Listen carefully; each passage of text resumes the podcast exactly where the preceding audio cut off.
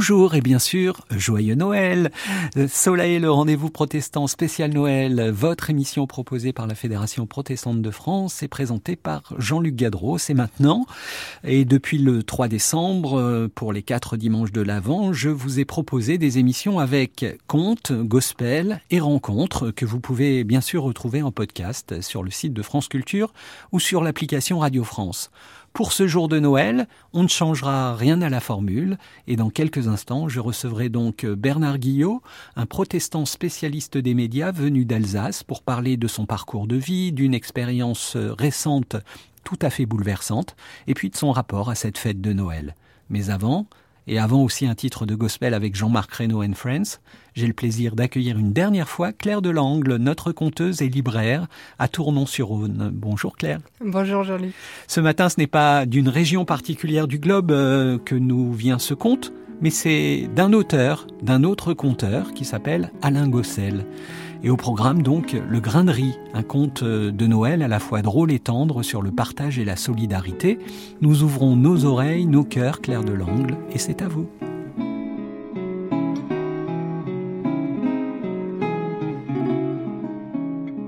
Il était une fois un jeune homme qui était très pauvre.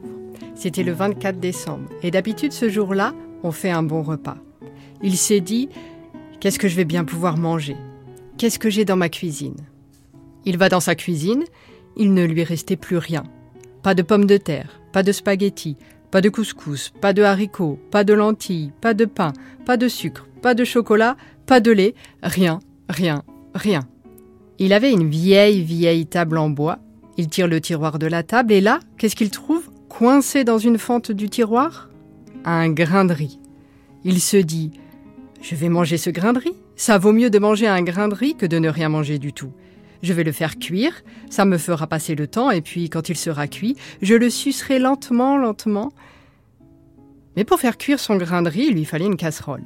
Il était tellement pauvre qu'il n'avait plus de casserole. Il avait déjà vendu toute sa vaisselle. Il va trouver son voisin. Tu peux me prêter une casserole? J'ai du riz à faire cuire pour ce soir. D'accord, dit son voisin.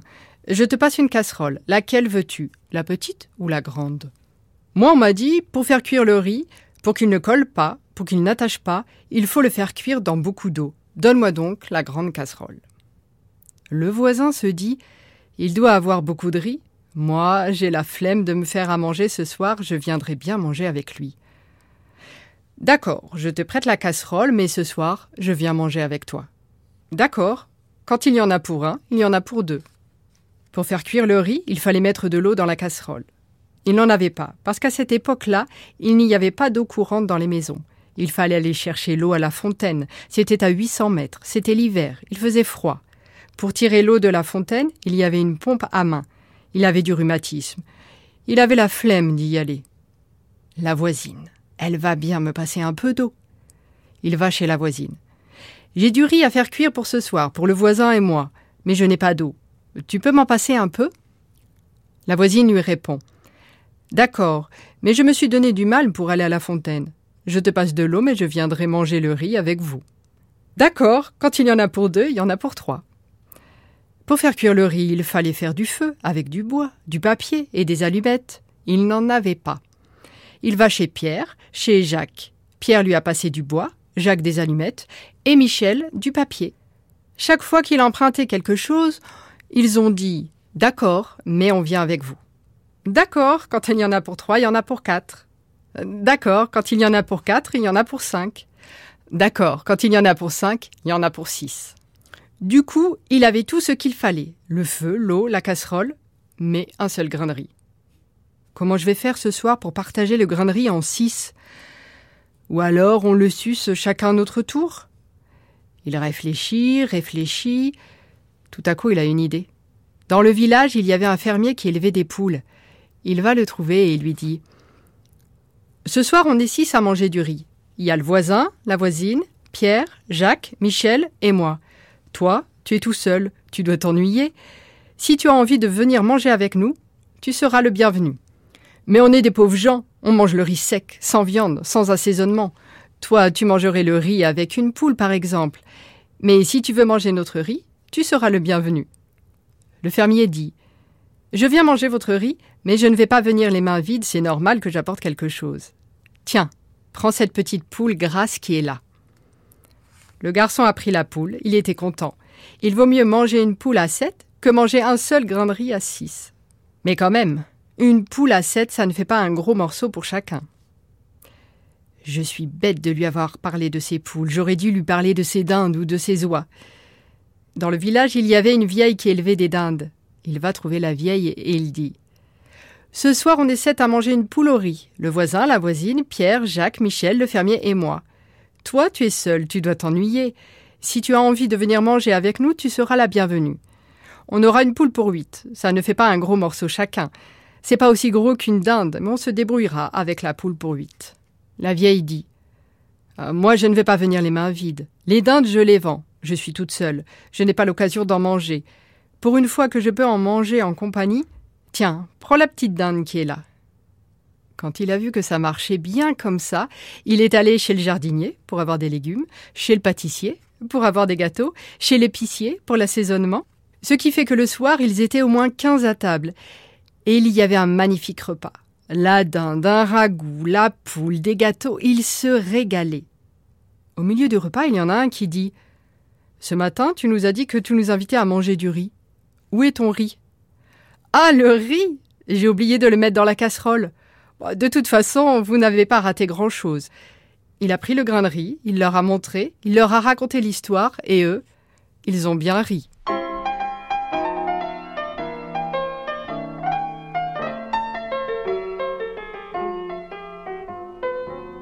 Et nous rions aussi euh, avec vous, Claire de Langle. Merci beaucoup. Merci à vous. Bon retour à Tournon-sur-Rhône, dans votre librairie Muse, où il fait bon se rendre pour feuilleter encore des pages, écouter de la musique, se faire du bien en somme. Au revoir. Au revoir.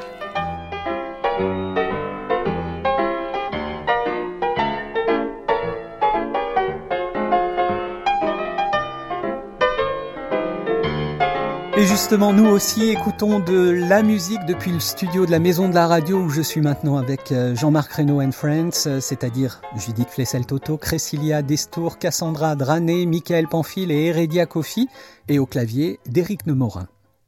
Pour ce jour de Noël, euh, nous allons entendre un grand classique de Noël, cette version anglaise, gospel, de Minuit chrétien au Holy Night, c'est Jean-Marc Reynaud and Friends dans Soleil et le rendez-vous protestant de Noël sur France Culture.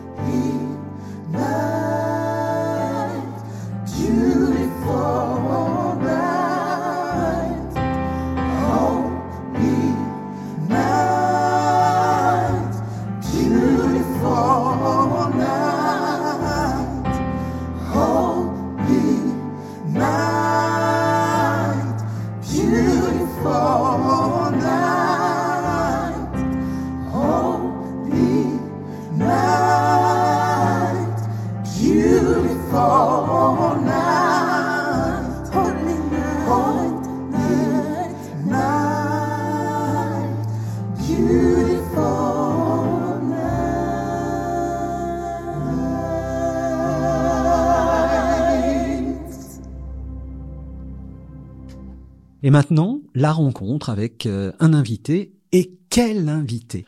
On pourrait tout à fait penser que je suis ce matin avec le Père Noël. Oh, Une oh, oh. longue et magnifique barbe, et puis vous entendez aussi le, le son de la voix. On est tout à fait dans l'imagerie du personnage, mais rassurez-moi, ce n'est qu'une impression. Vous n'êtes pas le Père Noël Non, Jean-Luc, je ne suis pas le Père Noël. Je vous déçois peut-être, mais je ne suis tout. pas le Père Noël. Bienvenue Bernard Guillot. Merci beaucoup de m'inviter pour ce jour de Noël. Quelques mots de présentation. Mhm. Euh, rapidement déjà, vous avez 63 ans et vous serez prochainement à la retraite le 31 mars prochain? C'est exact. Le week-end de Pâques. Vous êtes euh, un collègue des médias finalement, puisque aujourd'hui, entre autres, vous assurez la fonction de directeur du Nouveau Messager en Alsace.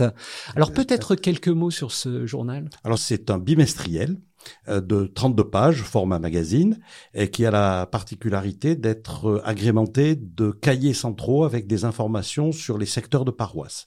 Et euh, aujourd'hui, notre tirage est à 47 000 exemplaires Ouais. tous les deux mois. Vous traitez euh, dedans uniquement de, du protestantisme ou Pas du tout. non Non, non, on a, on a vraiment voulu, lorsque il a vu le jour il y a, il y a 13 ans, en faire un journal qui traite de l'actualité. Ouais. Alors c'est sûr que, paraissant tous les deux mois, on n'est pas sur les, les faits d'hier, les très c'est chaudes. pas de l'actualité chaude, tout à fait, mais ça nous permet d'avoir un certain recul. Ouais. Euh, le dernier dossier parle des, des personnes qui sont ce qu'on appelle les proches aidants. Par Ouais, exemple, ouais, ouais. c'est pas de l'actualité chaude, mais c'est de l'actualité quand même.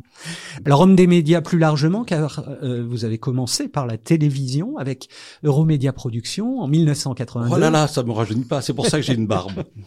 Tout et puis fait. et puis la radio La avec radio. Radio Vie Nouvelle en 84, Radio, locale, Évangile, et puis la presse Mm. avec donc le Messager depuis 2008 Ouais. et en parallèle actuellement à nouveau la radio avec la direction de RCF Alsace.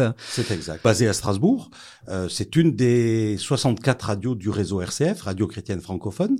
On est deux à diriger la radio, euh, quelqu'un qui est euh, plus rattaché euh, au diocèse catholique euh, en termes d'expression de la foi, Ouais. et puis moi qui suis plus du côté protestant.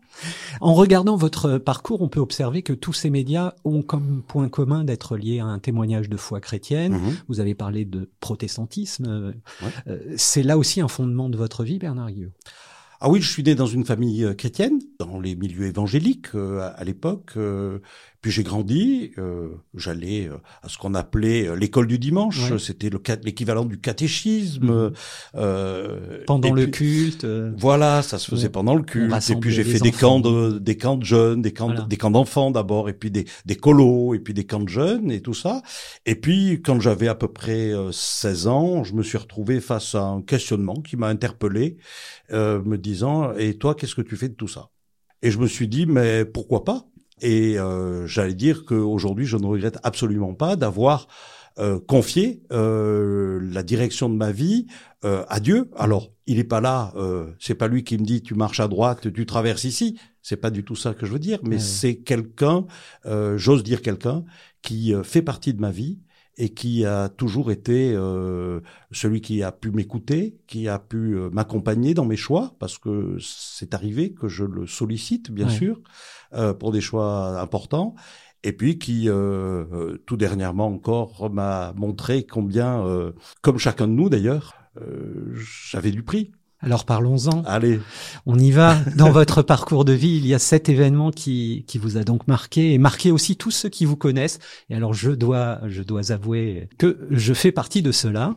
Mmh. Euh, c'est ce temps euh, de pandémie, la Covid. Euh, vous avez été frappé de plein fouet dès le début de, de la pandémie et vous êtes ce que l'on peut qualifier de survivant. Oui, effectivement. Donc, euh, le 27 mars 2020, je vais euh, faire un scanner thoracique parce que le médecin que j'ai eu euh, en visio pour une consultation en visio, c'était, on commençait à faire des visios, voilà, c'était tout le début de la pandémie. Me dit Monsieur Guillot, non, il faut vraiment aller faire un scanner du thorax. Et ils m'ont gardé. J'avais 75% des poumons qui étaient affectés par l'infection. Et le lendemain, ne sachant pas trop comment faire pour me sortir de cet état-là, euh, ils m'ont plongé dans le coma. J'y suis resté trois semaines. Ouais. Je n'ai, pour ainsi dire, pas de souvenir de toute cette période. Euh, rétrospectivement parlant, après j'ai découvert tout un ensemble de choses. J'ai été intubé deux fois. Euh, la deuxième fois, c'est moi qui me suis intubé d'ailleurs, euh, détubé, oh, je sais pas comment ah on dit. C'est moi qui ai tiré sur le tube. Ah oui. Et il y a un des kinés qui venait euh, après s'occuper de moi, qui m'a dit "Je viens voir le rebelle." il me dit parce que c'était un geste de rébellion, comme si vous ne vouliez pas rester dans cet état-là. Ah oui. Donc euh, oui, tout à fait. À trois reprises quand même, j'ai frôlé la mort puisque ma famille a été euh, informée qu'il fallait s'attendre euh, au pire. C'est ça. Moi, je faisais partie de ceux qui de ce cercle tout à du cercle qui mhm. recevait ces informations et, et c'est vrai que plusieurs fois on, on, a bien bien pensé que c'était que c'était vraiment la fin. Ouais. Trois reprises. Et la dernière, c'était justement le week-end de Pâques. Je vous avoue que euh, même si ça fait quelques années maintenant, l'émotion est toujours là. Mhm. Euh, le week-end de Pâques, donc je suis, euh, j'ai tiré sur le tube pour et je suis sorti du coma à ce moment-là. Et ce fut la, la, la, sortie ah oui, et puis après, ultime. Après, je suis resté encore une semaine dans le service de réanimation. Et puis ensuite, je suis passé en soins intensifs pendant trois semaines. Et puis après, j'ai fait encore trois semaines de rééducation mhm. parce que il fallait tout réapprendre. Il fallait tout réapprendre. Il faut réapprendre à boire et pas faire de fausses routes. Il faut réapprendre à manger. Il faut, euh, c'est pas compliqué. Moi, je n'avais même plus la force de tenir un verre en plastique vide. Il fallait qu'on m'aide. Je buvais avec une paille. Donc, il faut tout réapprendre. Et vous me voyez aujourd'hui euh, comme j'étais ah euh, pratiquement, euh, non seulement avant, mais en sortant de ces dix semaines donc j'ai repris un peu de poids, c'est vrai, de la force, de l'énergie, mais et sans, séquelles aujourd'hui. non, non, aucune séquelle. Je je comprends pas. J'allais dire, il y a des tas de questions euh, pour lesquelles je reste euh, sans réponse. Pourquoi est-ce que moi, euh, je suis encore vivant alors qu'il y a des gens plus jeunes, hmm. plus dans la force de l'âge, plus sportifs, plus tout ce que vous voulez, qui sont décédés parce qu'il y a hmm. eu quand même énormément, de morts. Hmm. J'ai pas de réponse. Et si vous n'avez pas de réponse, euh, vous en avez malgré tout forcément tiré euh, des enseignements personnels? Alors j'en ai tiré des enseignements personnels, oui. Euh, le premier, c'est de me dire que euh, chaque matin, j'ai la chance d'être en vie. Oui, il y a des choses qui sont compliquées, la vie n'est mmh. pas tous les jours facile, mais je suis vivant. La deuxième chose que je dirais, c'est ça m'a permis aussi de me détacher un petit peu de mon, euh, de mes activités et voir que euh, oui, il y a une activité professionnelle, mais il y a aussi d'autres choses. Hmm. À partir du moment où je suis sorti euh, du coma, on a pu faire quelques visios et j'ai vécu des moments euh, d'échanges familiaux en visio puisqu'on n'avait pas le droit. Et puis moi, eh je suis seul, j'habite seul en, en Alsace, hein, mhm. à Strasbourg. des moments d'échange, de partage, d'émotion très très forts. Euh, donc euh, investir, ne pas oublier que c'est quand même une réalité. Et puis la troisième euh, réalité qui est venue me percuter un petit peu dans ce dans ce, ce parcours et puis le fait que je sois encore en vie aujourd'hui, c'est une reconnaissance. D'après les soignants avec qui j'ai pu parler, parce que je suis retourné les voir après pour leur dire merci en homme debout mmh. et non plus en homme alité. Euh, il semble que je n'arrêtais pas de dire merci. Ah et je disais euh, merci à Dieu, merci aux frères et aux sœurs. Et au rang de ces frères et sœurs, je plaçais certes ma famille euh, physique, ma famille euh, spirituelle, j'ai envie de dire, et ma famille humaine, mhm. avec au premier rang les soignants. Et vous, vous évoquez aussi souvent une forme de prise de conscience d'incarnation de la communion des saints. Ah ben oui, vous savez, dans, euh, dans ce qu'on appelle le symbole des apôtres, ce que l'on dit quand on confesse sa foi, euh, il y a une expression, je crois, la communion des saints. Hmm. Alors, dans la théologie euh, pratique qui est la mienne. C'est pas quelque euh, chose qu'on met en avant. Non, euh, un singe, je sais pas ce que c'est, à part euh, quand c'est le nom d'un village ou d'une église. je caricature un peu, bien sûr. Ça fait partie des différences entre protestantisme et, catholicisme. Voilà. et alors, qu'est-ce que c'est que la communion des saints J'ai jamais compris vraiment jusqu'à ce que je j'émerge de ce temps de Covid où je me suis rendu compte, et vous en avez été, euh, Jean-Luc, je me suis rendu compte qu'il y avait énormément de gens qui avaient euh, porté ma situation mmh. dans leur foi, dans leur foi chrétienne pour certains, dans leur foi musulmane pour mmh. d'autres, dans leur foi euh, juive. Des personnes qui m'ont dit mais moi la, la prière euh, ça fait deux, je, je, te porte dans mes pensées positives. Mais oui. Euh, donc, au-delà de ce que je vais appeler les, les cercles de proximité mhm. euh, spirituel, spirituel euh, un élargissement. Juste un exemple. Ouais. Euh, une de mes belles-filles a une amie qui travaille au Sénégal. Cette amie, sachant ce qui m'arrivait, a dit je vais en parler. Elle en a parlé autour d'elle. Mhm. Et il y a une personne qui était dans son cercle à Dakar, qui lui a dit ben, je vais retourner dans ma communauté de sœurs catholiques, dans un petit village du Sénégal, et on va créer une cellule de prière pour Bernard. Sœur Irène. J'ai eu Sœur Irène au téléphone par WhatsApp depuis, parce qu'il se trouve qu'elle aussi a eu le Covid quelques temps plus tard. On a, on a partagé ensemble ces réalités, euh, au-delà des continents même, des espaces. Et il y a des gens que je ne verrai jamais, qui je sais ont porté Bernard dans leurs prières, dans leurs pensées, sachant que il y a eu effectivement une large euh, chaîne. Aujourd'hui, c'est Noël. Revenons à, à ce maintenant. Qu'est-ce que représente pour vous ce jour de Noël? Alors, ça représente beaucoup de souvenirs familiaux, bien sûr, mmh. euh, la famille dont je suis le, le, fils, puis la famille dont je suis le père aujourd'hui, puisque j'ai quatre enfants aussi. Par mon parcours euh, personnel et familial, euh, le temps de Noël, c'était souvent des, des, grandes fêtes dans les dans l'église avec euh, un arbre de Noël, avec de vraies bougies qu'il fallait allumer. Mmh. Donc il y a, y, a, y a tout ça. Petite anecdote, euh, j'ai un Noël qui m'a, euh, dont je me souviendrai. Ah, j'allais vous, j'allais vous poser la question. Un souvenir personnel. Alors un souvenir personnel, c'est le Noël que j'ai passé en Côte d'Ivoire. Ouais. Euh, à l'époque, euh, il fallait que les jeunes hommes euh, de nationalité française rendent à l'État français une année de service national. Oui.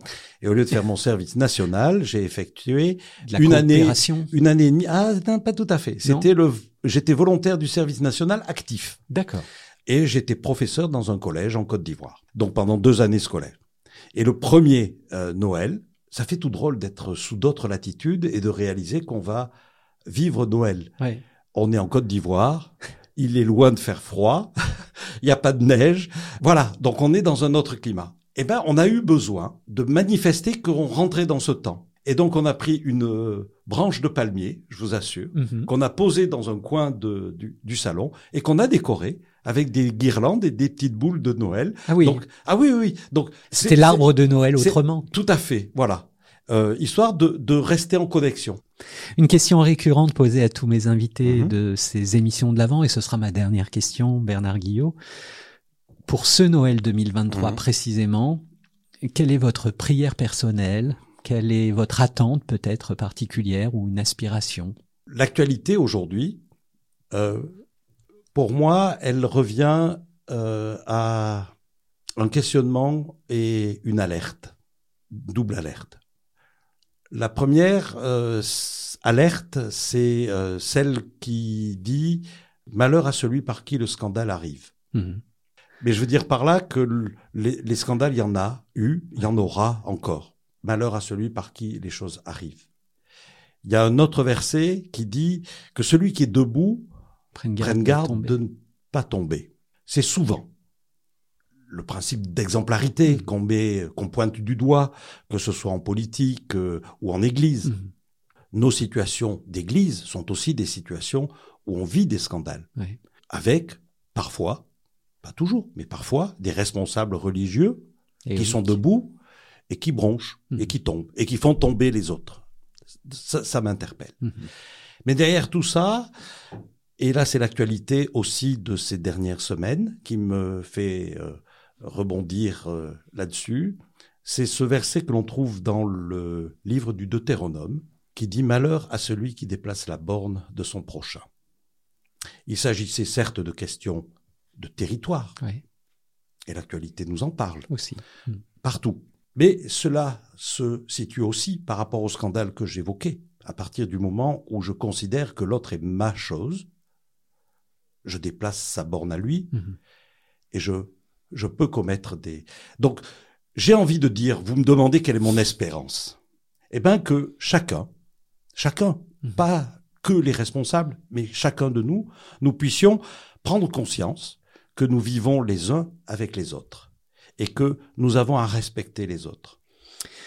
Eh bien, merci beaucoup Bernard euh, Guillot. Et euh, alors, euh, personnellement, je vous souhaite un, très joyeux Noël. Ben, merci à vous aussi, Jean-Luc. T'as besoin que je te dépose chez toi, Timothée? Non, non, c'est bon, merci. J'habite au coin de la rue. Une conversation banale cache parfois la précarité. Cette année encore, des centaines d'enfants vont passer l'hiver dans la rue. Aidez-les. Professionnels, bénévoles, donateurs, engagez-vous sur arméedusalut.fr aux armes, citoyens.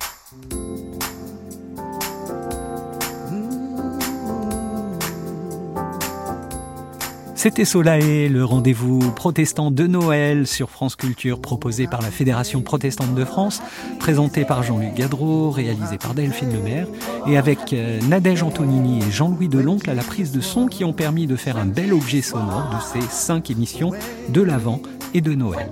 Cette émission est à réécouter cette semaine sur le site protestantpluriel.org et avec toutes les autres à tout moment sur le site de France Culture ou en podcast au moyen de l'application Radio France. Tout de suite à 10h et jusqu'à 11h à la télévision sur France 2, c'est Présence protestante qui vous propose de suivre le culte de Noël en direct et en Eurovision depuis Moutier en Suisse ou bien eh bien, restez ici sur France Culture, où va commencer dans quelques instants la messe de Noël. Et à chacune et à chacun, un très joyeux Noël.